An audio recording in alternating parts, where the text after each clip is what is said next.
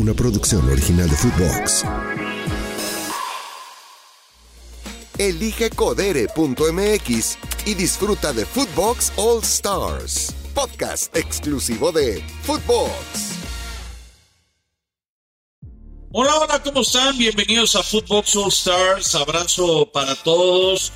Hoy tenemos un invitado muy especial, hoy tenemos un amigo, hoy tenemos un experto y, la verdad es que me siento muy feliz de, trabajar con él, de que seamos amigos. La verdad es que es, es, un, es un chavalazo. Don Pepe del Bosque, ¿cómo estás?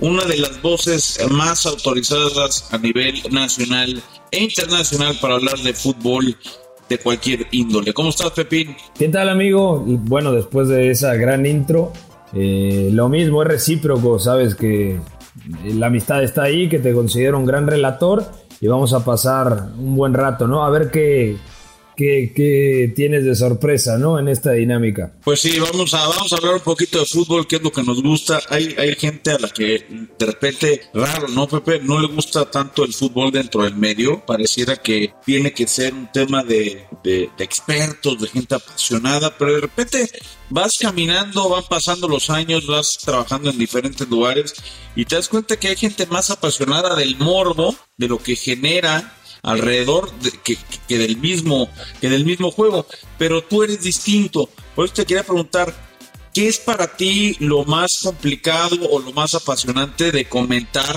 la Copa de Europa?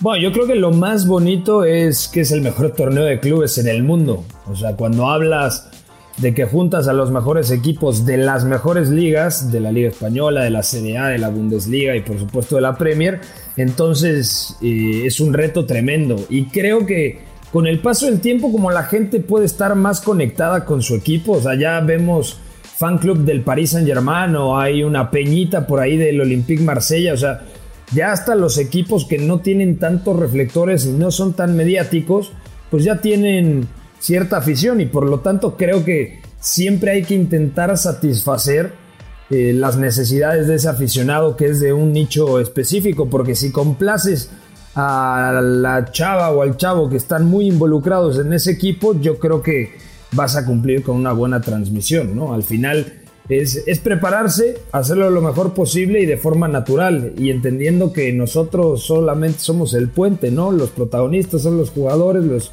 entrenadores y, ellos son los protagonistas de las películas, güey. Sí, muchas veces pasa que la gente está más preocupada por quién narra o quién comenta el partido que por el partido mismo, siendo que eh, los protagonistas son los jugadores, ¿no? Evidentemente lo que pasa en la cancha y no quién te lo comenta. Obviamente es nuestra chamba y nos apasiona, pero como si lo ven en mute o no lo, o no lo ven con mute, el punto es lo que pasa en el terreno de juego. Ahora, el formato de la Champions va a cambiar.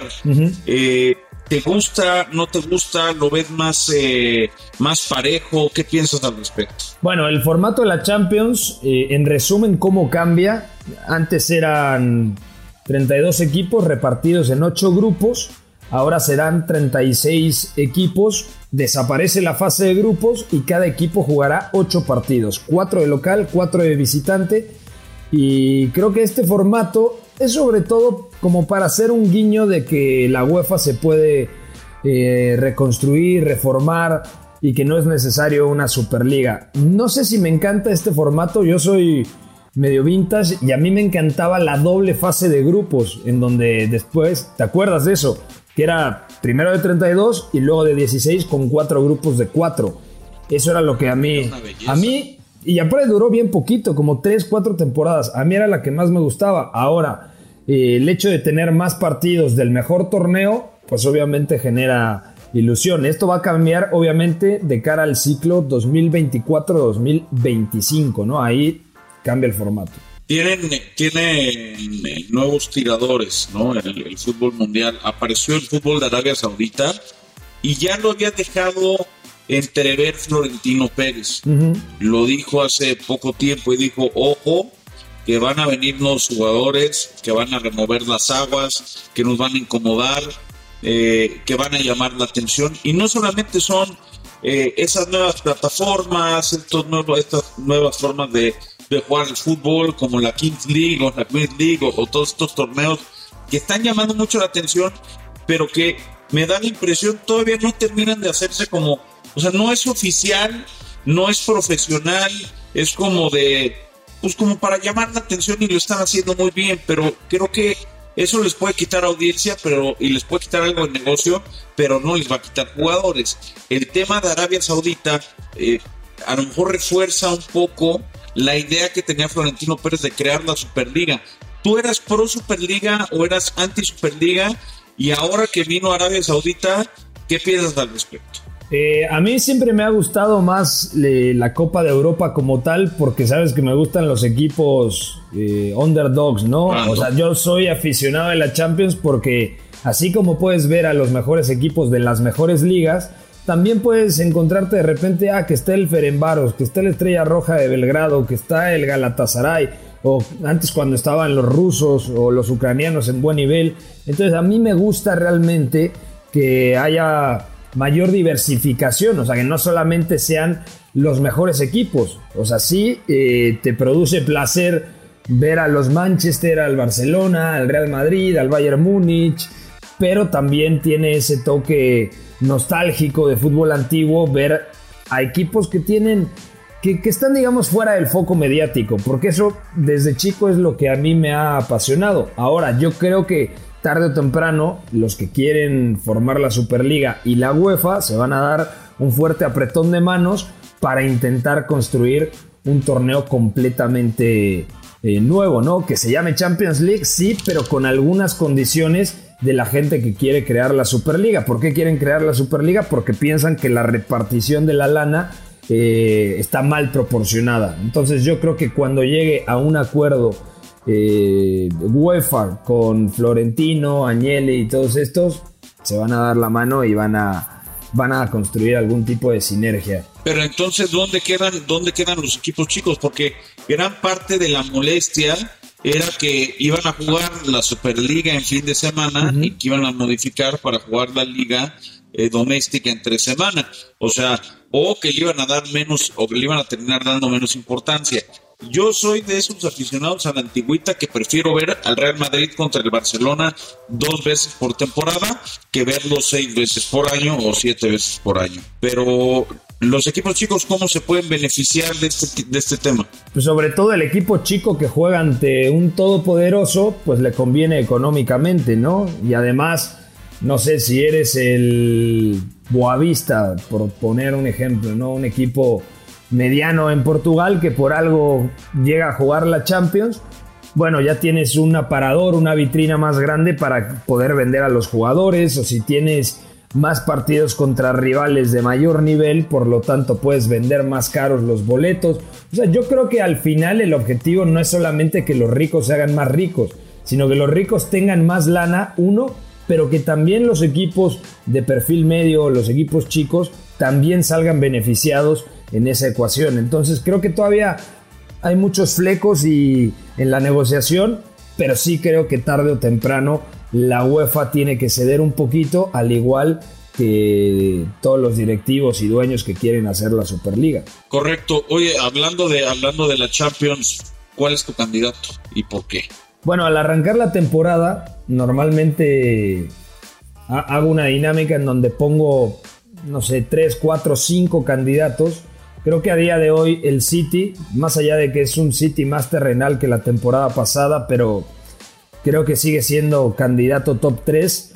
Creo que ahí está por plantel también el Bayern Múnich, independientemente de que Tuchel quería un medio centro, un contención de mayor nivel para darle equilibrio defensivo y soltar un poquito a Kimmich. No llegó Joao Paliña. Vamos a ver en invierno si van por el portugués o van por otro elemento. Pero creo que solamente.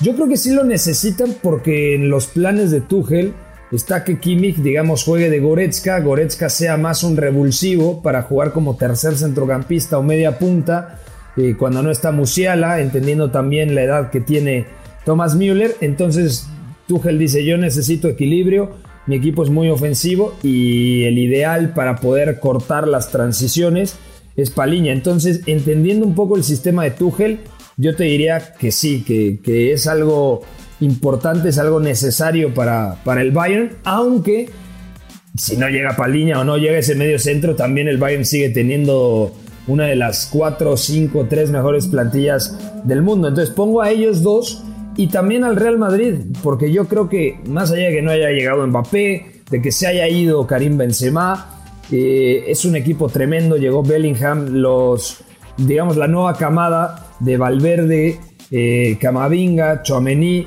O sea, ya tranquilamente pueden ser titulares en partidos grandes y el equipo va a responder. Entonces, eh, yo creo que el Real Madrid también va a estar ahí en la pelea y creo que puede ser una temporada en donde algún tapado pueda aparecer, ¿no? Si ya tuvimos un Inter de Milán subcampeón, creo que por ahí podría presentarse la oportunidad para algún otro equipo italiano.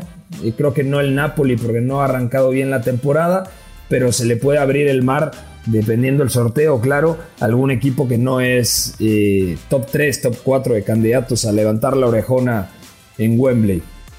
Ah, ahorita quiero tocar el tema de, de Santi Jiménez y de Edson Álvarez, pero se quería preguntar por estos técnicos, Pepe, que que tienen poco nombre, que logran brillar en equipos chicos, entre comillas, que tienen mucho hype porque son ofensivos, porque su liga a lo mejor se los permite, porque trabajan con jóvenes con mucho esparpajo, pero que de repente llegan a, equipos de mayor peso y no terminan de dar lo que a lo mejor se espera de ellos. Podemos hablar de gente como Ragnick, que es un tipo con, gran jerarquía formativa en, Europa. Podemos hablar de Ten y, curiosamente, y va un poco de lo mismo, están en un equipo que, pareciera eh, había encontrado estabilidad con Ten Hag y otra vez y otra vez no lo tiene. ¿Qué pasa con, con estos técnicos jóvenes que pareciera, o bueno, jóvenes entre comillas, que pareciera que tienen todo para brillar en equipos importantes, pero que apenas tocan la élite absoluta, se caen?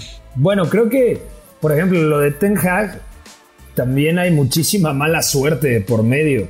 Por lo que ha pasado que indisciplinas de distinta índole, ¿no? Con Sancho, con Anthony, o de repente que tiene lesiones.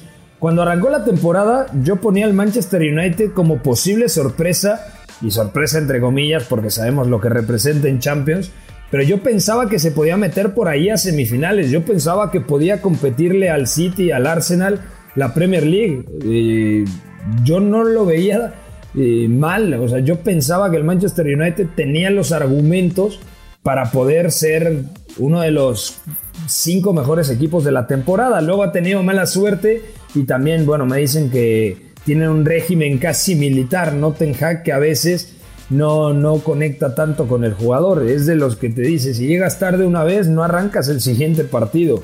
Entonces, Ten Hag puede ser muy buen estratega, pero también ha tenido mala suerte, más que malas decisiones en este momento, porque la temporada pasada lo hizo bastante bien. Y hablando en general de técnicos de ese perfil, por ejemplo, Roger Smith, que lo hizo muy bien en el Salzburg, que lo hizo muy bien eh, en el Bayer Leverkusen con Chicharito, y ahora en el Benfica, claro, es un escalón abajo antes de llegar a la élite absoluta. y no es por demeritar, el Benfica es un equipazo y lleva dos temporadas consecutivas metiéndose dentro de los ocho mejores en Champions. Pero la pregunta es, ¿qué pasa si de repente llega un Roger Smith al Tottenham, no? como le pasó a Graham Potter después de hacerlo muy bien con el Brighton, que llega al Chelsea y pues no termina de cumplir las expectativas. Es, es lo bonito y lo difícil de fútbol, ¿no? Que al final gana uno y gana un equipo y ganan muchos jugadores, pero gana solamente un técnico. Entonces, eh, yo confío sobre todo en esa camada, en ese recambio generacional, porque no solamente es que sea Guardiola, Klopp, eh, Tuchel, o sea, yo creo que hoy está Roberto de Servi, que tarde o temprano va a tener la oportunidad de dirigir a, un equipo aspirante. Es el heredero natural de, de Pepe de, Pep del, de Pep del Bosque, de Pep Guardiola, es el heredero de Pep Guardiola en el Manchester City para cuando acabe el contrato, porque estoy de acuerdo contigo que de repente ya hemos posicionado a Klopp, hemos posicionado a Guardiola, en su momento hemos posicionado a Zinedine Zidane, que pareciera está hecho para dirigir nada más al Real Madrid o a la selección de Francia tal vez y poco más. Eh, vemos posicionado a Luis Enrique pero ellos en algún momento también fueron nuevos, ¿no? Y, tuvieron que eh, afrontar una realidad en, en, equipos top de manera inmediata.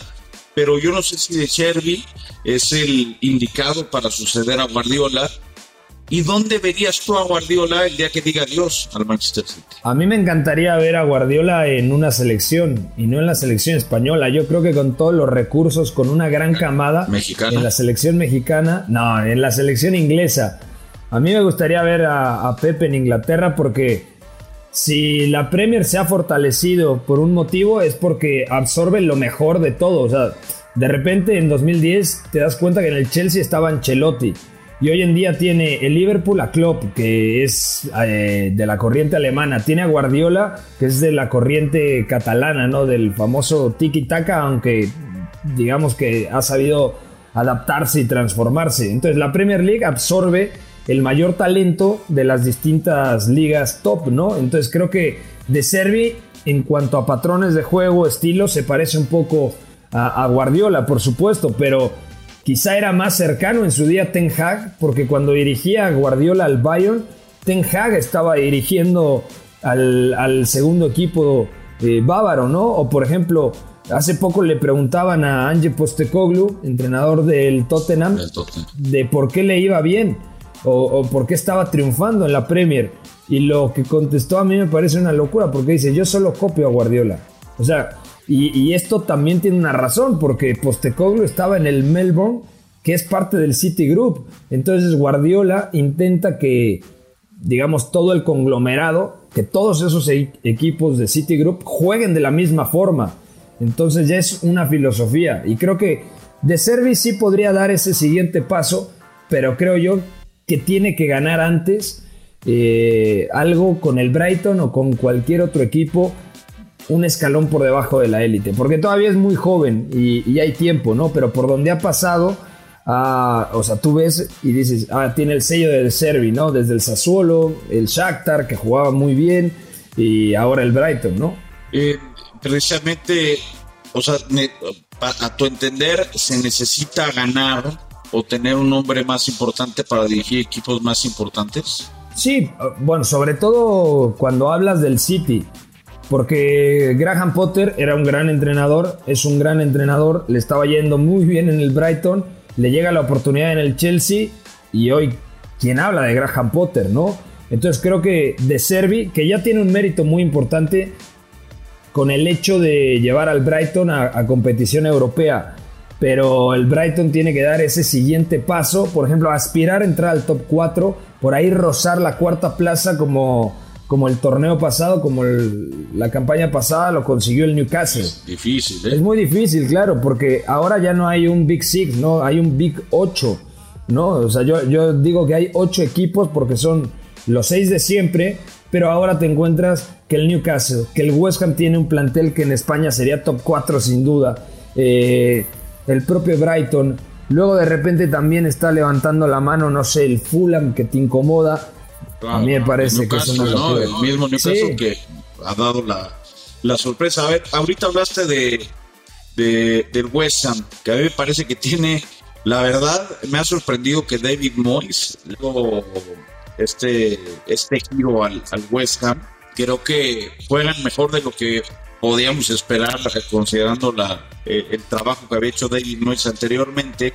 Y ahí está Edson Álvarez, que Edson sonó para llegar al Borussia Dortmund, sonó para llegar al Bayern, sonó para llegar al Chelsea y termina llegando al West Ham, que es a lo mejor ese escalón previo del cual hablabas anteriormente, o un escalón todavía por delante del que está Santi Jiménez, que sí está en el campeón del Eredivisie, pero el campeón del Eredivisie no sería no sería Big Six en, en, Inglaterra, ¿no? Es, lo, es, lo, es la realidad. ¿Para qué está Edson Álvarez? O sea, Edson Álvarez no podría ser ese jugador que a lo mejor Tuchel pidiera, no. O sea, ese corte de jugador, me refiero. Yo creo que la ventaja es que Edson llegó a un equipo en donde puede ser la mejor versión de Edson.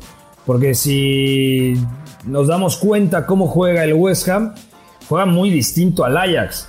Y Edson es, cuando está de mediocampista, eh, mucho más enfocado en la recuperación, en la presión, en ganar duelos, segundas jugadas y el organizador es Ward algo que en el Ajax eh, le costaba un poco de trabajo. Ha evolucionado muchísimo lanzando, organizando, sí, pero no es ese perfil de centrocampista que te va a repartir la pelota en mitad de cancha. Entonces creo que el primer punto es que llegó al club en donde se puede adaptar perfectamente. Y si ve todo el entorno, dice, ah, está perfecto, porque tengo un medio campo con Warpros. También me ponen acá el espigado Checo Thomas Sauchek, que abarca muchos metros. Entonces es un equipo muy combativo, que se sabe meter atrás. Que Edson, eso sí, tácticamente es un jugador muy completo y ha tenido muy buenas participaciones porque se puede meter como tercer central. Entonces es ese eh, equilibrio que necesitaba David Moyes en el centro del campo sobre todo después de la salida de Declan Rice, que lo ha podido compensar con el propio Edson y también con Ward que llegó del Southampton. Entonces creo que Edson lo está haciendo de forma espectacular, es titular indiscutible en un gran equipo, en un equipo que aspira a meterse de nueva cuenta en competición europea en la Premier League, que no es poca cosa, pero yo creo que también el mérito es identificar el perfil de Edson Álvarez. Es como en los últimos partidos de la selección mexicana, Edson no es el que juega como organizador, por eso tiene a Chávez. O cuando está Héctor Herrera, Héctor Herrera también tiene que ser el organizador. Es decir, eh, Edson tiene que ser el complemento del centrocampista que reparta la bocha en mitad de cancha. Y eso no lo hace menos o más importante. Todos los GOATs juegan en codere.mx. Disfruta del nuevo bono de hasta 5 mil pesos para ser uno de ellos y vivir una experiencia Codere. ¿En qué equipo top de no solamente Inglaterra, de Europa, sería titular esta versión de Edson Álvarez? O sea, podría ser titular en el Chelsea, por ejemplo. Yo, yo en este Chelsea, en esta versión de Chelsea, yo sí lo vería. O sea, yo, a mí me haría más sentido verlo junto a Enzo Fernández, por ejemplo, él siendo, él siendo la contención de Enzo y a Enzo dándole un poco más de libertad. No sé si en el Tottenham podría ser en lugar de, de, de que puede salir. En el United creo que no, en el, en el Arsenal creo que no, en el City creo que no, en el Liverpool creo que no, pero creo que en Chelsea tal vez, tal vez podría, o sea, no sería descabellado, pues. Es que es difícil porque Imagínate, ¿a quién vas a sentar? ¿A Moisés Caicedo o, o a Enzo Fernández? O sea, en un medio campo de dos. Yo sentaría a Moisés hoy. O sea, pero creo que es un jugador mucho más completo. O sea, te da más cosas. Eh, ¿Podría jugar Edson Álvarez, por ejemplo, en, un medio campo al lado de esos dos? Yo creo que sí, y prescindir, no sé, de Conor Gallagher. Eh, por estilo, tampoco lo vería, por ejemplo, en el Tottenham Hoyberg incluso está siendo suplente porque está Bizuma jugando muy bien el maliense y Pape Matarzar, ¿no? Entonces, yo creo que en West Ham está perfecto. Yo creo que yo era de los que decía que se podía quedar en Ámsterdam, en el Ajax, y ya era algo increíble, algo tremendo. Dio el salto, llegó a un lugar en donde el entrenador le puede hacer un traje a la medida entonces yo por lo menos intentaría sentarme ahí esta que es la primera temporada, más dos más, y luego ya pensar en esa barrera de los 28 años, 29, si aspiras a un equipo eh, con mayor eh, ambición, ¿no? O un equipo que aspire a ganar o a competir por la Copa de Europa. Pero yo creo que Edson está en un equipazo y Edson está creciendo muchísimo en el West. ¿Y Santi Jiménez? ¿Qué, ¿Qué, esperamos o cuál debe ser el brinco de Santi Jiménez? Porque en México da la impresión de que lo quisiéramos en, en el Real Madrid, ya empieza a hablar la prensa española, obviamente medios como el Chiringuito que son muy, muy sensacionalistas. Eh, realmente no sé si él esté para un Real Madrid, obviamente titular no, pero a lo mejor para un, suplente ahí pelear con José Lu o, ir a pelear con Morata, un Atlético de Madrid, pero yo no sé si él esté para dar antes un salto a un Brighton, a un West Ham, a un eh, Bayern Leverkusen, a un Mönchengladbach. ¿Para qué está Santi Jiménez? Bueno, está para dar el salto sin duda, pero hay de saltitos a saltotes, ¿no? Entonces creo que, a ver, lo del Real Madrid me parece a mí humo, humo y super humo. O sea, me, me parece que podría llegar en algún momento si todo, si mantiene una buena inercia, un buen nivel. Pero antes de pensar en el Real Madrid tendría que no sé, buscar un Bayer Leverkusen o un Borussia Dortmund. O si nos vamos a Francia, un equipo que esté en la parte alta de la tabla y que no sea el Paris Saint Germain. Entonces, yo creo que ese salto es muy importante. O sea, ¿estaría sentido si, por ejemplo, vamos a poner un ejemplo, que Bonifaz se va con Xavi Alonso al Real Madrid en un año, en un hipotético caso, él podría ser un buen reemplazo para, para Bonifaz. Claro, bueno, aunque son dos jugadores de corte distinto, ¿no? Porque nadie tiene el físico del nigeriano, es como un Lukaku eh, en su mejor versión. Entonces, remasterizado. Yo creo que sí, tiene que llegar a ese escalón intermedio. Y no es por demeritar la Eredivisie, pero la, liga neerlandesa desde hace mucho tiempo. ¿Cuántos jugadores cracks salen de, Países Bajos y triunfan inmediatamente? ¿Cómo le fue a Donny van de Beek? ¿Cómo le costó en su día a Matthijs de Ligt? Eh, a Sijek, o sea, uno puede repasar la lista de goleadores en los últimos 15 años de la Eredivisie y es muy difícil que luego repliquen esas cifras en una liga de mayor nivel, como por ejemplo el Luke de Jong, ¿no? Que sí llegó al Barça, que sí tuvo buenos momentitos en el Sevilla, pero no es lo mismo triunfar en la Eredivisie que triunfar. Sí, realmente eh, eh, eh, está rudo, ¿no? O sea, tendría que ser, hay, hay casos contados, ¿no? Luis Suárez. Como los brasileños, Ronaldo, Romario, Van Nistelrooy, a lo mejor por ahí, Luis Suárez. O sea, realmente son, son contados los que la truenan en, en Holanda.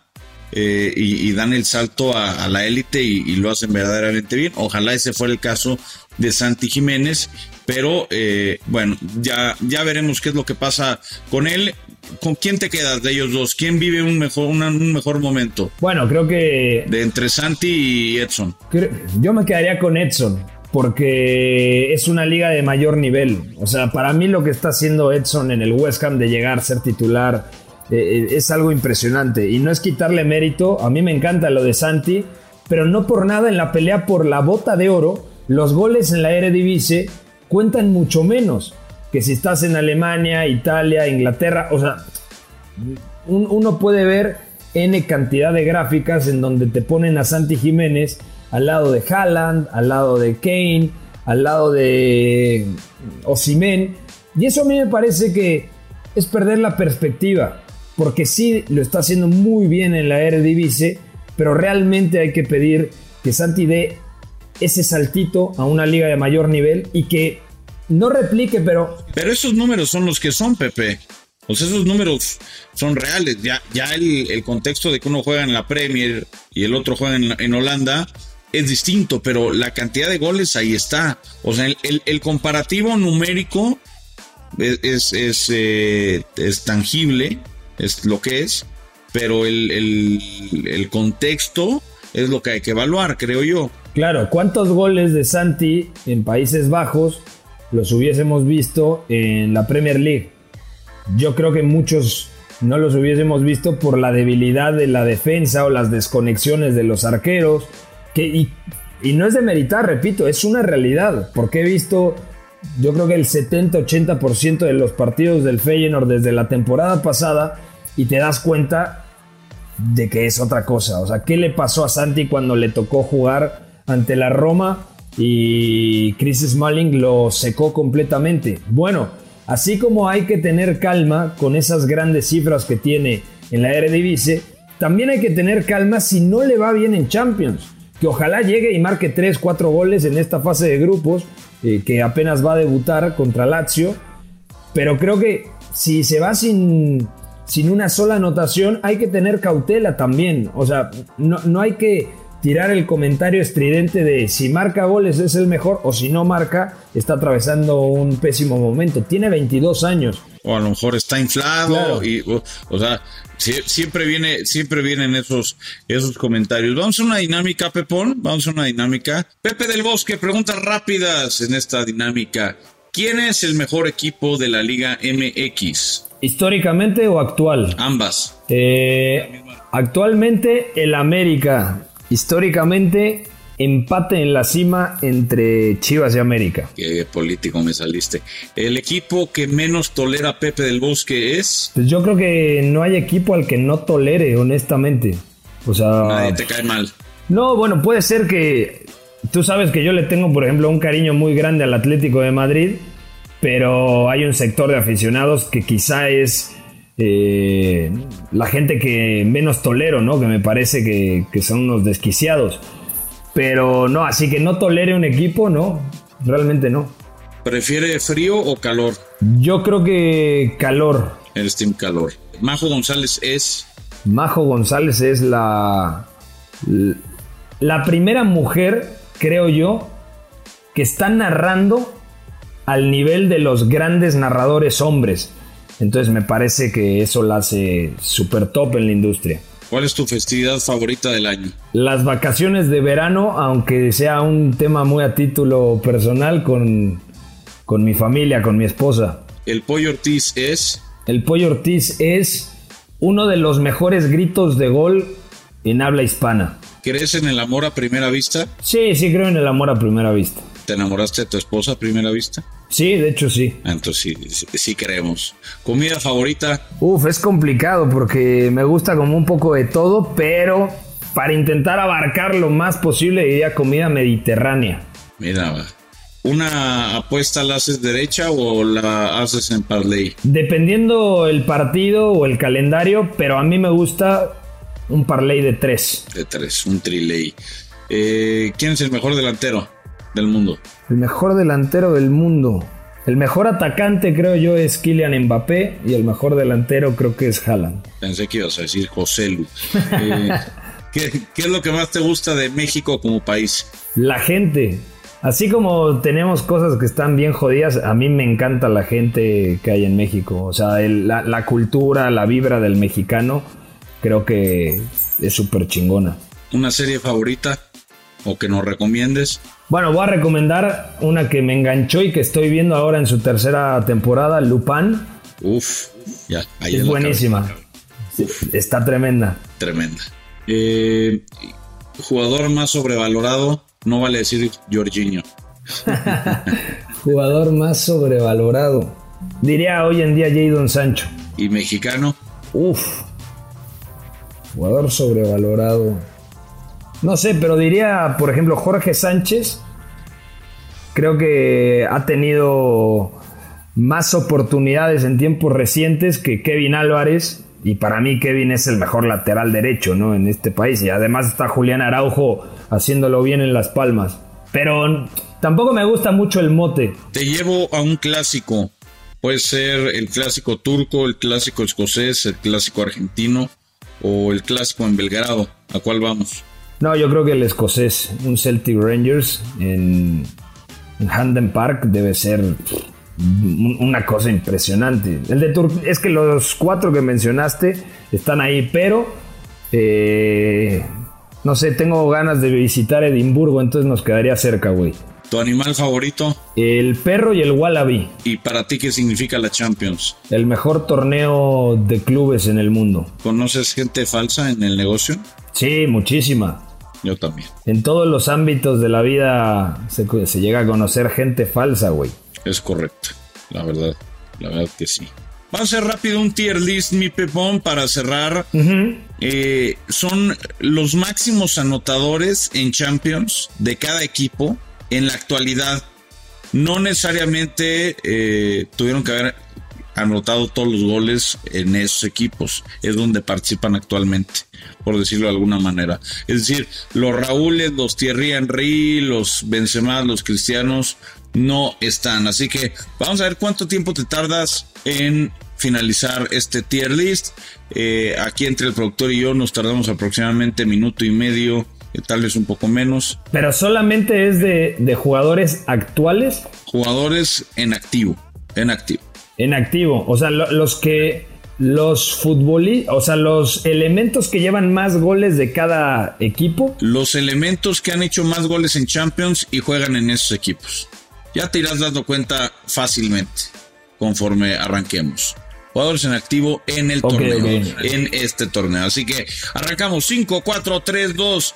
Es polaco, juega en el Barcelona, 92 goles. Yo creo que es Lewandowski, ¿no? Correcto. Es alemán, juega en el Bayern, 53 goles. Yo creo que es Thomas Müller. Correcto. Juega para el Paris Saint-Germain, tiene 41 goles, es francés. Yo creo que es Kylian. Es noruego y del Manchester City. Erlingo. Correcto. Es francés para el Atlético de Madrid con 35 goles, con 30 goles. Antoine. Y su comparsa en el Atlético tiene 25, es español. Álvaro Morata. Es francés, juega en el Milan, tiene 23 goles.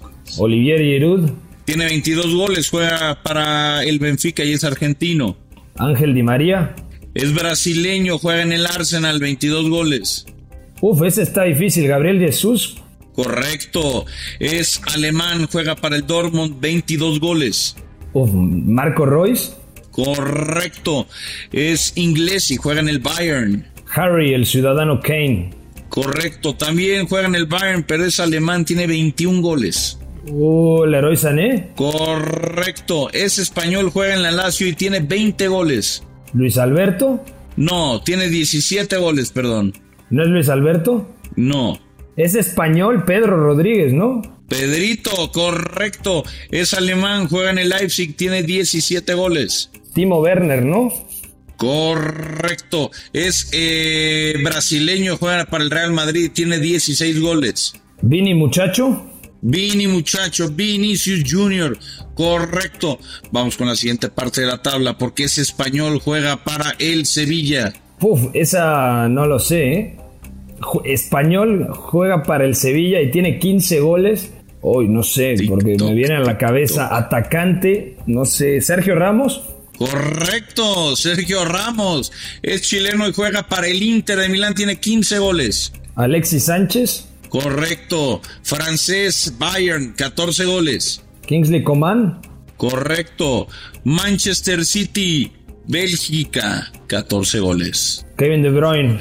Kevin. Alemán para el Bayern, 14 goles. Alemán para el Bayern. Nabri. Serge Nabri. Es eh, portugués, juega para el Manchester City, tiene 14 goles. Bernardo. Correcto. Es brasileño y juega para el Real Madrid. Tiene 13 goles. Rodrigo. Correcto. Juega para el Paris Saint Germain y es español. Tiene 12. Uy, a ver. Fabián Ruiz. No. Es español. Juega en el Paris Saint Germain. Marco Asensio. Correcto. Marco Asensio. Es inglés, juega para el Manchester United y tiene 12 goles. Uy, Jadon Sancho. No. Es inglés, juega para. Porque ni Bruno, ni Eriksen, ni Casemiro. Marcus Rashford, ¿no? Correcto, Marcus Rashford. Eh, juega para el Bayern y Camerún. Chupomoting. Chupomoting. Juega para el Manchester City, es inglés y tiene 11 goles. Jack Grealish. Incorrecto. Ok. Eh. Foden. Phil Foden. Correcto, Foden. Eh, nos saltó Chupomoting arriba. Choupo, Moting, ahorita lo ponemos, es alemán. Luego va Gundogan. Para el Barcelona, Gundogan, correcto, es de Costa de Marfil. Sebastián Aller. Sebastián Aller, alemán, Bayern, 11 goles. Ese está bien. Bueno, hasta abajo supongo que va Cross, pero Bayern alemán, ya dijimos Müller, Nabri, Musiala, ¿puede ser? Incorrecto. Es que otro alemán, Leroy Sané, ahora sí, ¿no? Incorrecto, ese ya está. Ah, ya está el Leroy Sané, otro alemán. Se le acaba el tiempo, TikTok, TikTok, TikTok. Uy, no sé, ¿qué otro alemán? no es Müller, no es Nabri, no es Musiala. Eh, Goretzka puede ser, ¿no? Goretzka puede ser incorrecto. Joder. Madre mía, ¿qué otro puede ser?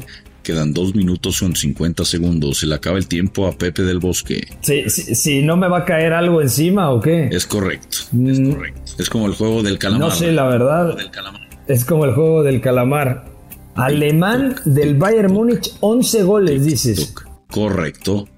TikTok, TikTok. Dos minutos con 30 segundos. Se le acaba el tiempo a Pepe del Bosque. No, estoy pensando, estoy, estoy meditando. Porque ya dije a ¿Qué castigo Müller. te voy a dar si no lo, si no lo atinas, güey? O sea, ¿es, es muy, muy obvia o qué? Pues Porque si tampoco es. Kimmich debería de ser entonces. Joshua Kimmich finalmente Bien, completó la tarea. Le faltaron 2 minutos 15 segundos para tener el peor castigo que alguien puede tener. Él sabe a qué me refiero. es lo que es lo que mi querido Pepón, te tardaste un poquito más de lo que esperaba en eh, Kimmich, ¿eh? Sí, bueno, la, la verdad me lo pensé bastante. Se me fue de la, del radar, a veces pasa. Pero Kimmich, fíjate, 11 goles. Sí, sí, sí. Es que en pelota parada es tremendo. Oye, Pepe, una última pregunta eh, antes de antes de, de despedirte y de agradeciéndote que nos hayas regalado un ratito de tu tiempo. ¿Debe el señor Emilio Azcárraga despedir a Santiago Baños si América no sale campeón este torneo? No, este torneo no. Sin importar cómo se juegue, sin importar nada. ¿Lo debe mantener o lo debe despedir si dependiendo si gana o no? No, yo lo mantendría por lo menos hasta verano de 2024. Porque.